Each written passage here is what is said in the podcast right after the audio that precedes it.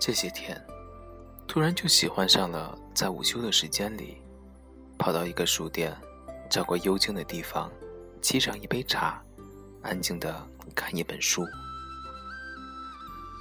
日尔曼·黑塞说过：“世界上任何书籍都不能带给你好运，但是它们能让你悄悄成为你自己。”我相信，我们读过的每一本书，仿佛从未在我们身上留下些许痕迹，但却早已深深地嵌入我们的灵魂之中。今天，跟大家分享中午读过的一个小故事，来自十点读书的《愿所有美好如期而至》，也祝愿我们每个人的美好都能如期而至。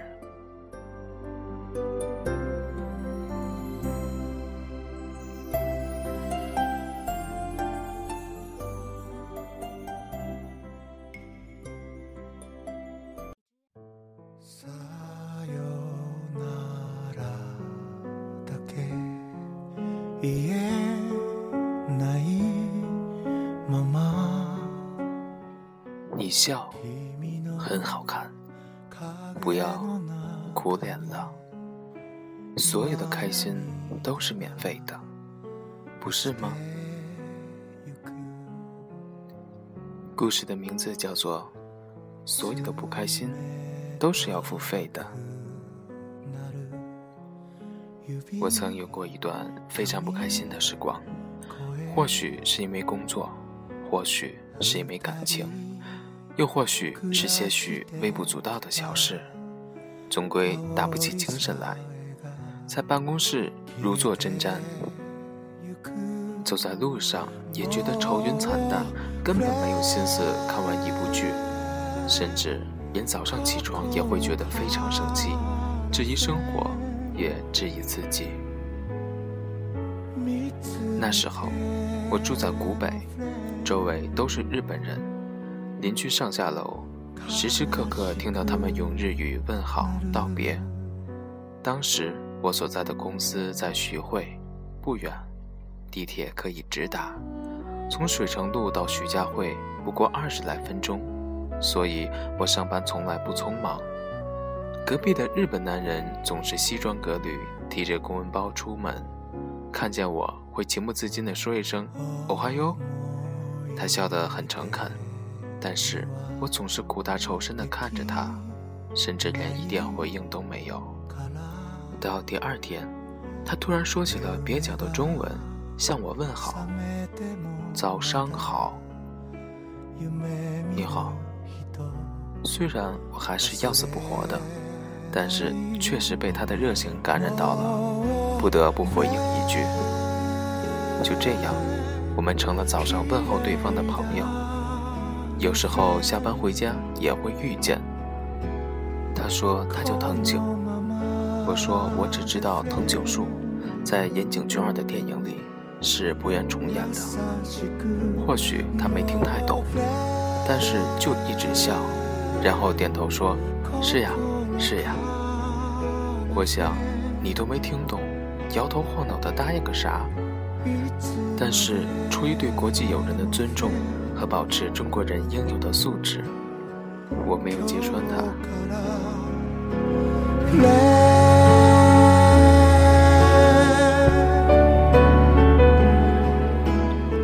有一天，他来敲门，说：“我太太和我吃饭，和你想。”虽然这语序实在有点怪异，但是我想我听懂了。当时我已经烧好水在泡方便面，原本想拒绝，但看着他恳求的眼神，我硬是把拒绝的话咽了下去。踏进他们家的瞬间。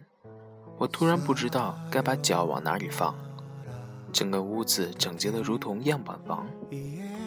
他太太竟也用中文说：“你好，请进。”我有些手足无措，显得格外不自然。或许原本就没有和日本人交往过，加上心情确实不够好，所以也只是木讷地坐在那里，甚至想干脆找个理由回家好了。桌上都是典型的日本料理，精致小巧，而且色泽鲜美。藤井说：“多做。”然后做了一个吃饭的手势。我不好意思的点点头。然后听到他问：“你一个人吗？”我点点头。他又说了一句：“傻逼睡呢？”我当时差点跳起来说：“你才傻逼睡呢！怎么骂人呢？”这时，他太太似乎注意到我的脸色，立马解释说：“傻逼睡是寂寞的意思。”我似信非信地看着他，又不想表现得无知，也就没再表现出过多运气。他太太原来是和中国客户对接的产品经理，所以中文比较好，虽然不流利，但是基本上交流没问题。反倒是藤井，他说两三句，我就总是误解成别的意思，后来干脆埋头吃饭。这时，藤井太太突然说。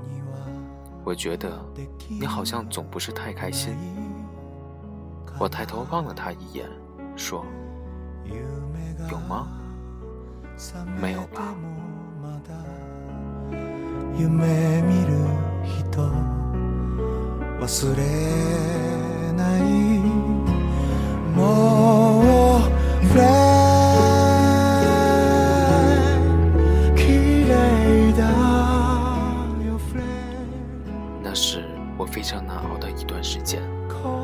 作上遭受瓶颈，不管怎么做，似乎都得不到上级认可。即使别出心裁，想要做出一些不一样的事情来，结果却适得其反，弄巧成拙。有时候面对一堆事务，做到晚上九点、十点，办公室剩下自己一个人，回家的路上才注意到女朋友的未接电话和短信，回过去只能惹来更多的争吵。最后不欢而散。回家躺在沙发上一动不动，郁郁寡欢。电视里还放着狗血的相亲节目。那些成功的男人站在台上等着女人们亮灯、灭灯，而我这样的人，估计连站在那里被选的资格都没有。我怎么会开心呢？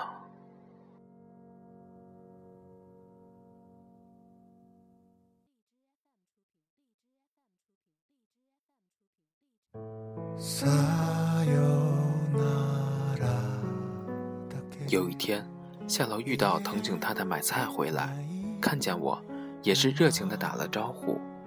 我随意的点了点头，就听见藤井太太说：“千万不要不开心，否则会花钱的。”当时我先是一愣，然后望着他，他嬉笑道：“我没有开玩笑。”所以，赶快开心起来吧。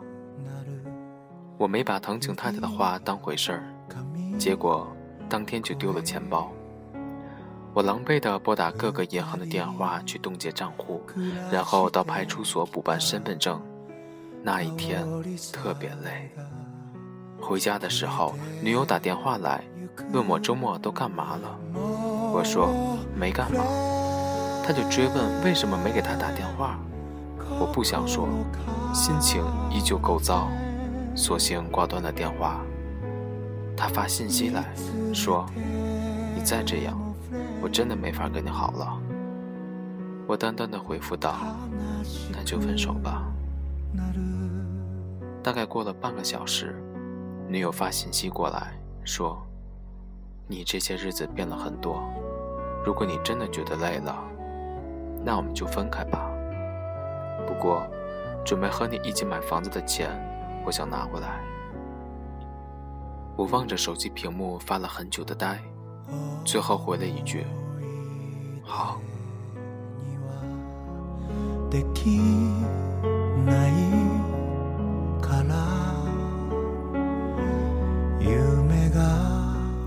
那天夜里，我辗转难眠，突然想起藤井太太说的那句话，思来想去。决定第二天去找他。因为调休，我正巧有时间，敲了藤井家的门。她丈夫已经上班去了。她看见我站在门口，有些意外。我说：“能和你聊聊吗？”或许因为上班的时间，咖啡厅人很少。藤井太太坐在我的对面，她是非常端庄的女性，虽然不知道岁数，但看起来确实很年轻。那天，她穿着一件雪白的纱织外套，一点儿不像已经结婚好几年的妇人。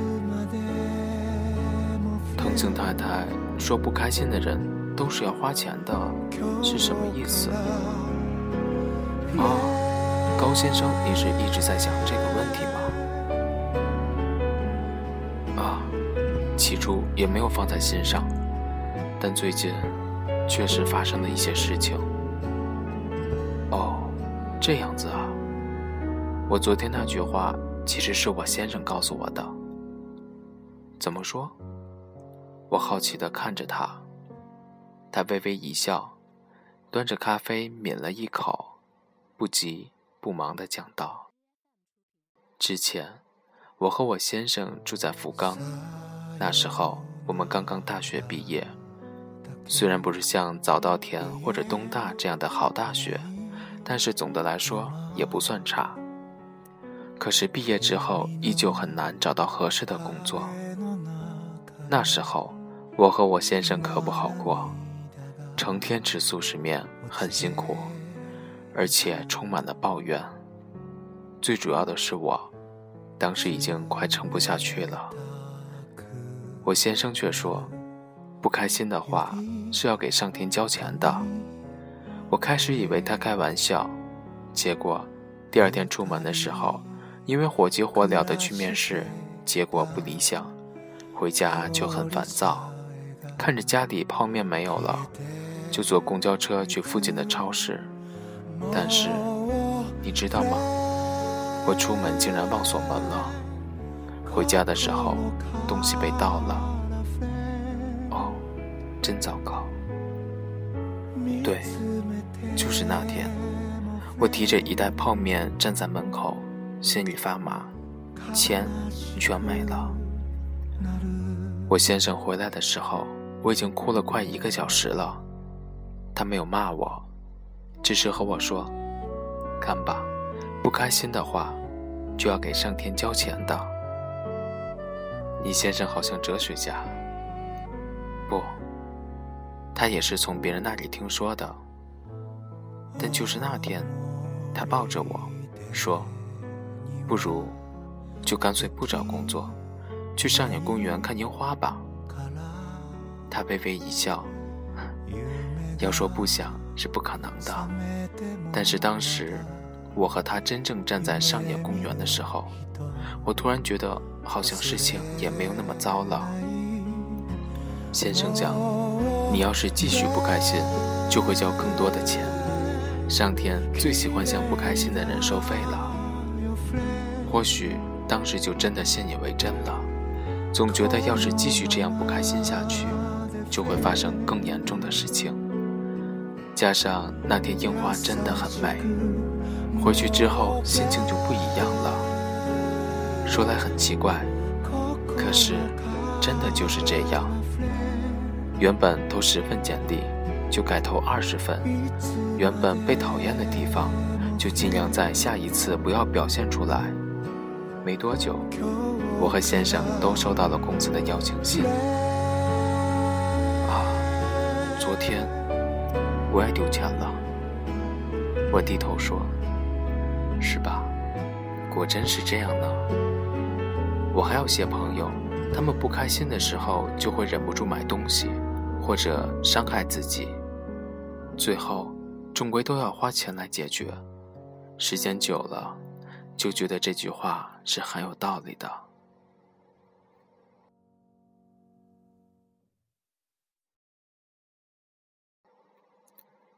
因为不开心，事情比原本预计的还要糟糕。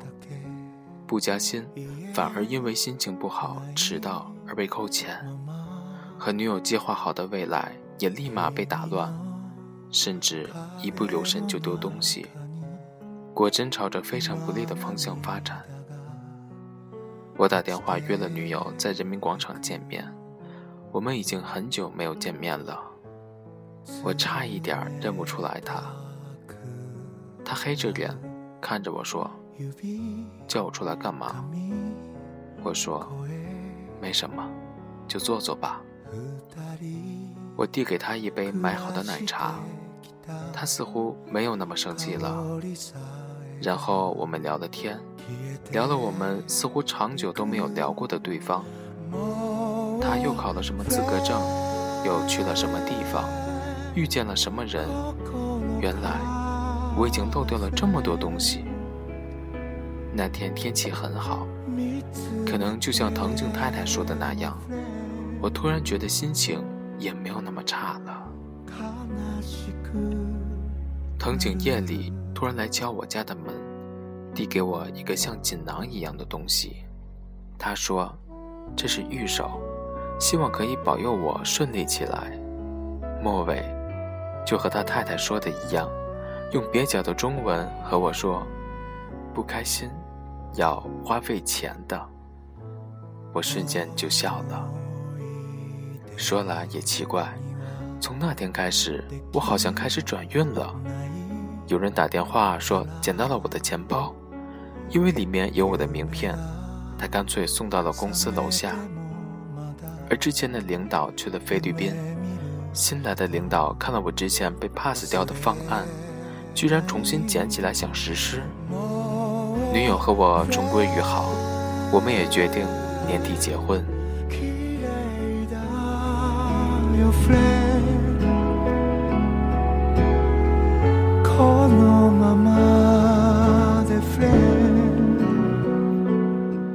早上醒来的时候，突然听到隔壁轰隆的声响。我开门去看，发现藤井夫妇在搬东西。你们这是？我们要回日本了？啊，这么快？是的，说来到中国也有一年多了。我先生工作调动，所以不能继续留下来了。唉，才刚刚熟悉。这时，藤井先生冲上来说：“你是个好人，开心了。”我冲着藤井先生笑。藤井先生说：“你笑，很好看，不要苦脸了。”藤井太太紧跟着说：“所有的开心都是免费的，不是吗？”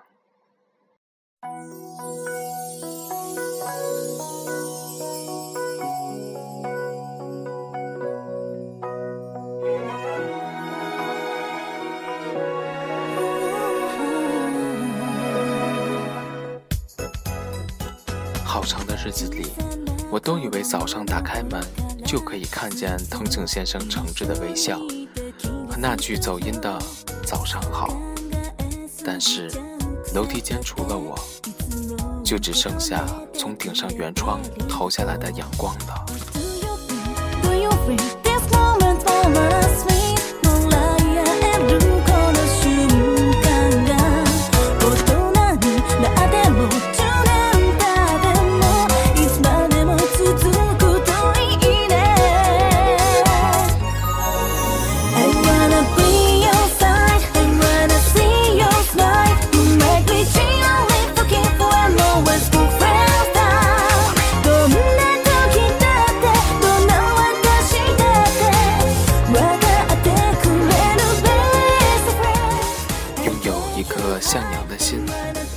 光就会流进心里，驱走恐惧和黑暗。